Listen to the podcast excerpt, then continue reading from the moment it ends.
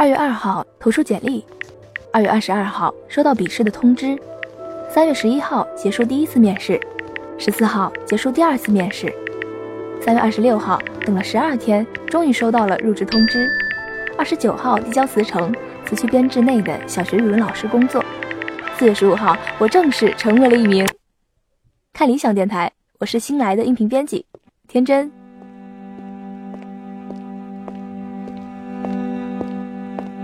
我曾经是一名小学语文老师，每一天在穿过嘈杂街道之后，我走进学校，上课、改作业、处理学生之间的矛盾和家长沟通孩子的问题，回家备课，再上课。那个时候，我觉得自己像是文具店里的普通记事本，上面规规矩矩地画着横线，然后你往后面翻两页，它又成了空白。但是我也不期待在上面写一些什么东西，只是在等待着灰尘落上薄薄的一层。在当上教师以后，我哭了大半个月，每天都和朋友打电话，我不想当老师，这样子哭诉着。其实大四实习的时候，我就已经发现我对这个行业没有热情。但是因为实习三个月以后，我就已经通过提前招聘考进了一所不错的公立小学，所以我也没有想那么多。直到去年的九月份，第一次直接的面对这么多的学生和家长，一年级开学有很多的事情要处理，我的压力和我的抗拒一下子就来了。那段时间，我一直在想，我到底喜欢干什么？我要不要换一份工作？我是不是还在适应期？过一段时间，我会不会喜欢上当老师？如果换了一份工作，我又讨厌他怎么办？很多的时候，我们会面临这样的权衡，在天平的两端，分别是你想要奔向的前方，和你舍不得丢弃的身后。所以今天，我就想把我自己的这份纠结摊开来，我们一起聊一聊。它肯定和你的困惑和你的选择有很大的不同了，但是。我们对于未来的构想是相似的，那就是过上让自己觉得满足的生活。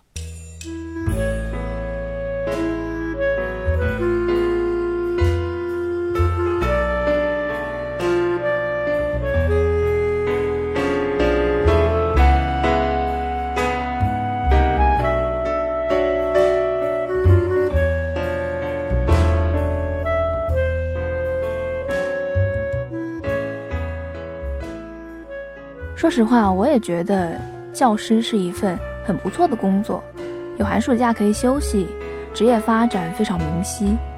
每一天呢，和单纯的孩子们在一起，写字、朗读，在晴朗的天气学习四个太阳，在下雨的日子写一首雨天的诗。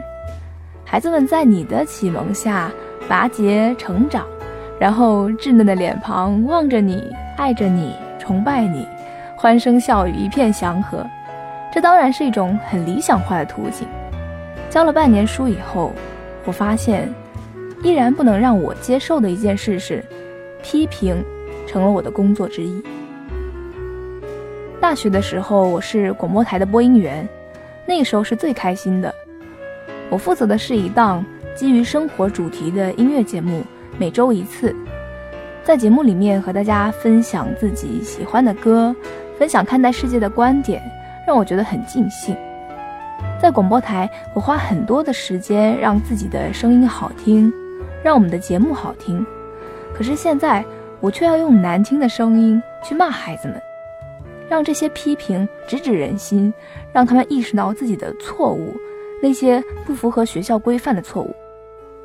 学校的教育其实没有那么多的时间去等待一个跟不上队伍的孩子长大。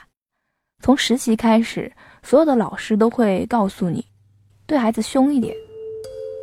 我不能够接受这样充满着语言和肢体暴力的世界。我看得见这种方式在管理上的便利，可是我不能信任他。有一天，我梳起头发，发现我的头是肿大的长方形。到了夜晚，它趋近于椭圆，但依然是肿大的椭圆。这是因为有一团火在里面烧，不是希望之火，糟糕的是粗糙的树枝被粗暴地抛下。起初，我在人们看见我折断树枝时感到羞愧。后来，折断树枝成了最正确的事。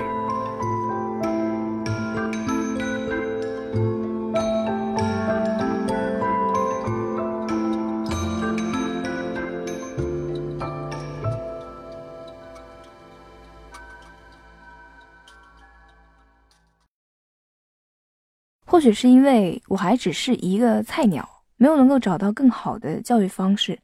学校里也有很多尽职尽责的前辈，他们对于教育是充满着热情的。有的时候，正是因为在他们的身上感受到了那种前行的力量，而我发现自己前行力量，它不在教室这条路上。在广播台的那一段经历，让我明白，我喜欢表达。我喜欢通过剪辑去呈现自己想要的氛围，所以在我的朋友和我提到音频编辑这份工作的时候，我就觉得还蛮适合我的。那当然，可能就会有人想问，为什么不去当电台主持人呢？呃，一个是我想去的那个电台，我问过了，只收浙传和中传的实习生，所以我是没有戏的。还有一个原因是，我现在是一个没有什么智慧的人，相比于长时间的说话输出。其实我更想要一份沉淀和积累，所以其实我就是奔着看理想来的。如果不是看理想的音频编辑的话，我是不会当音频编辑的。第一，梁文道先生是我在高中的时候认识的，单方面认识。那个时候语文老师给我们印了两篇他的时政评论，然后我就翻来覆去的看。天哪，鞭辟入里，醍醐灌顶，可歌可泣。所以他的公司。我放心。第二，音频编辑要负责电台，然后趁颠颠在忙碌的时候，我就可以蹭两期，比如现在啊。第三，这点是至关重要的。再看理想，我可以接触到很多拥有知识的人，他们有自己特别擅长或者说喜欢的一个领域，有那么多人喜欢他们的讲述，那我呢？我有什么内容是值得别人倾听的呢？所以在处理他们的文稿的时候，在和他们交谈的时候，我可以透过他们观察世界的方式，重新去构建自己的逻辑，从而更加的了解自己。不过到现在为止，以上的这一切都还处于我的幻想之中，所以我们还剩下最后一个问题没有解决，那就是如果换了一份工作，我是不是也会讨厌他？在我准备辞职的那几天呢？办公室老师就为我展开了一场激烈的自由辩论。正方的观点是为了生活留下来，反方的观点是为了理想走出去。刚才那个问题的答案应该可以在里面找到。现在辩论开始。他已经很坚定了呀。陈峰，你没有觉得生活比较重要吗？兴趣爱好这些都是个屁吗？啊！可是我觉得在年轻的时候，你趁你还有机会能折腾的时候先折腾，然后等你到像，比如说他现在才二十三四岁啊，他就算在外面换个五年回来又怎样？像我二十九岁一样，还是可以从头再开始啊。那你从头再开始，你那你就没有遗憾了呀。你可以花业余的时间去培养你的兴趣爱好。可是小龙感满足不了他的兴趣爱好，他找不到同类人啊。你以后过要过生活吗？你以后。孩子呢？你如果在在大城市，你不是？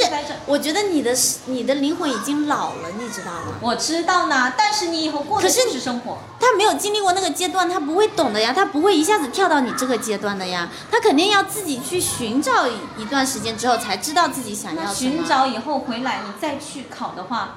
他肯定也是做好。哎，可是你当老师，我觉得你的待遇很好啊。可是你不觉得，如果你到了北京找到自己喜欢的工作，然后在大城市里面又能遇特，就是比在小城市里更能遇到一个灵魂有共鸣的人，那你在大城市里难道你就没有什么勾心斗角吗？肯定有的呀。你吃得消吗？没有觉得生活质量也很重要吗？我觉得有些苦就是要自己去体味过才会懂的。那我们真的是讲的是生活。生活就是这样的，现在生活就是过生活嘛，没有什么理想可谈啊。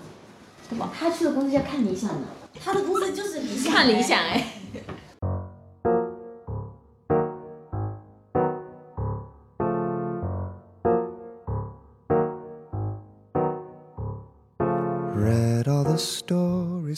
说他是辩论，是因为辩论没有对错可言的，只是立场不同。我也很感谢和我搭班的这个数学老师，一个三十多岁的女人在为我今后的生活烦忧。人们劝我好好想一想的时候，除了觉得老师的时间比较自由，可以用工作之余的时间去做喜欢的事之外，还有一个理由是，老师这份工作很稳定。其实我并不太明白稳定的含义，它是不是代表着少一分风险？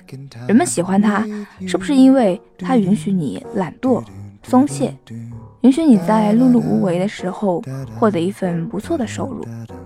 可是无论是什么工作，只要你不想做芸芸众生中的一员，都得付出很多的努力。我倒不是那种会把生活和理想割裂开来的人。正是因为我不想活在工作结束之后的时间里，我希望工作就是生活，希望他们融为一体，所以我才选择了离开。我问过家里人的看法，因为亲戚也都在劝呐，也有周围的人说，这如果是我的孩子，我可能要抓过来，哐哐哐，胖揍一顿。不过那一天，我妈是这样说的：这份工作确实很稳定，可是你如果觉得痛苦，那稳定也没有用。你没有做坏事，也没有做错事，你只是想做自己喜欢的事。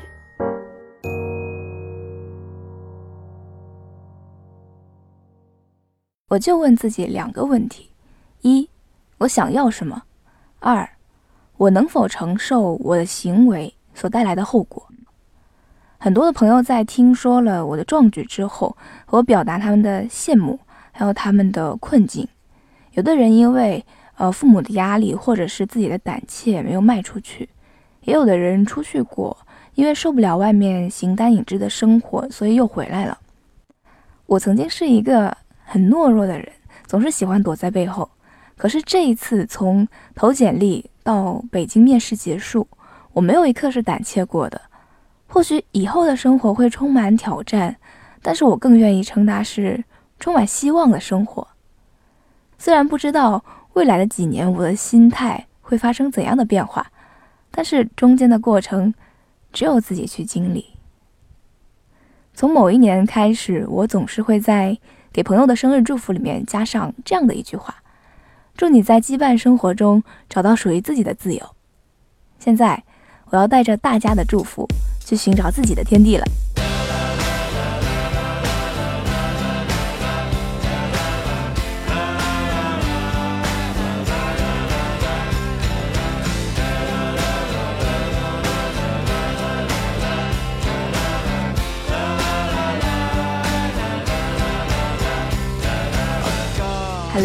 汇报一下情况。我今天得先飞重庆，因为有一个大学里非常要好的朋友生日，我们几个打算在重庆会面。嘿！啊！三二一，重庆！给你多一点时间许愿。预备起！祝你生日快乐！祝你生。我们要去看一部音乐剧，叫做《梁祝的继承者们》。这个是我最喜欢的剧场导演林奕华的作品。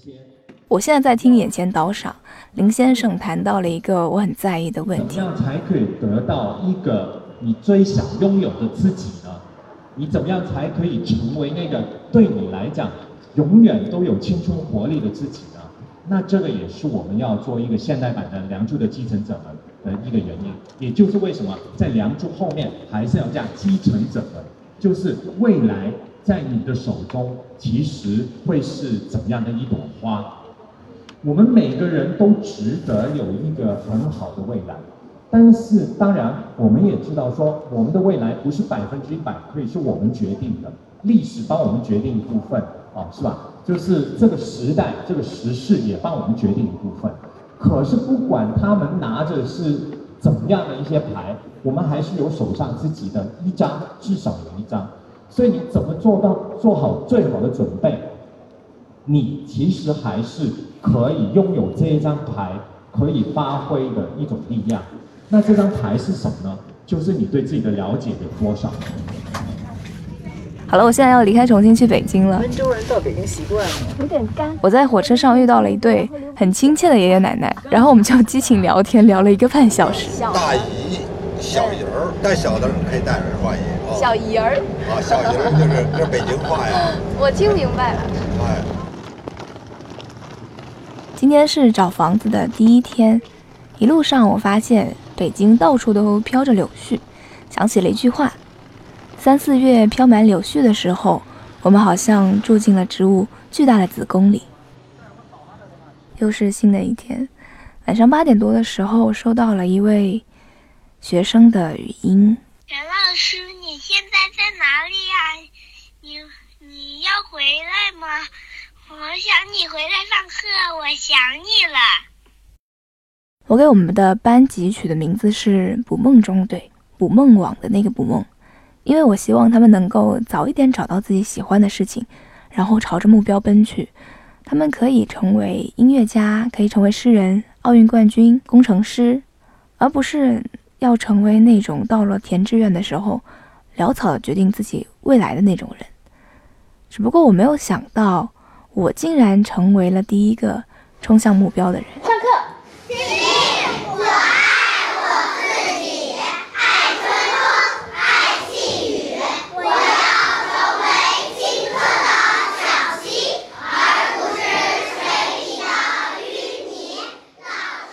我好像没有办法告诉他们，我们为什么要面临分别。或许，为了更好的相遇，我们必须分开。一百米后路口左转。噔噔噔噔，终于订了房子了。这个地方到公司只要走两公里，而且租金也很便宜。然后我的室友是一个很漂亮的女孩子，很爱干净，然后会玩滑板。等我学起来以后，就可以像她一样滑板上班。我们还有一只猫，名字叫开心。这个名字取得太好了，就是你一叫它的名字，就会觉得很开心，对不对？今天是入职的第一天，有点紧张。我是跟着 DY 学习的，你们知道吗？其实 DY 是一个很厉害的人物。然后要和大家透露一下，颠颠呢，并不是我想象中那种微胖，然后戴眼镜的男士。他长得有点像张一山，或者说长得很像夏雨，因为我觉得夏雨和张一山长得很像。还有大家很关心的那个大老师，他的桌上有很多预防颈椎病的产品。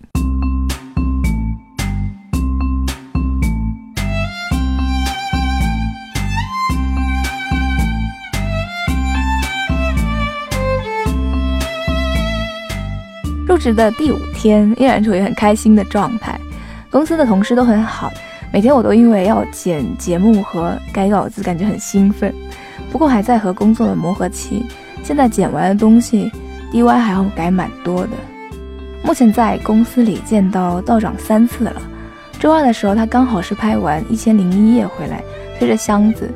当时看到道长的背影，又次感觉到了前行的使命。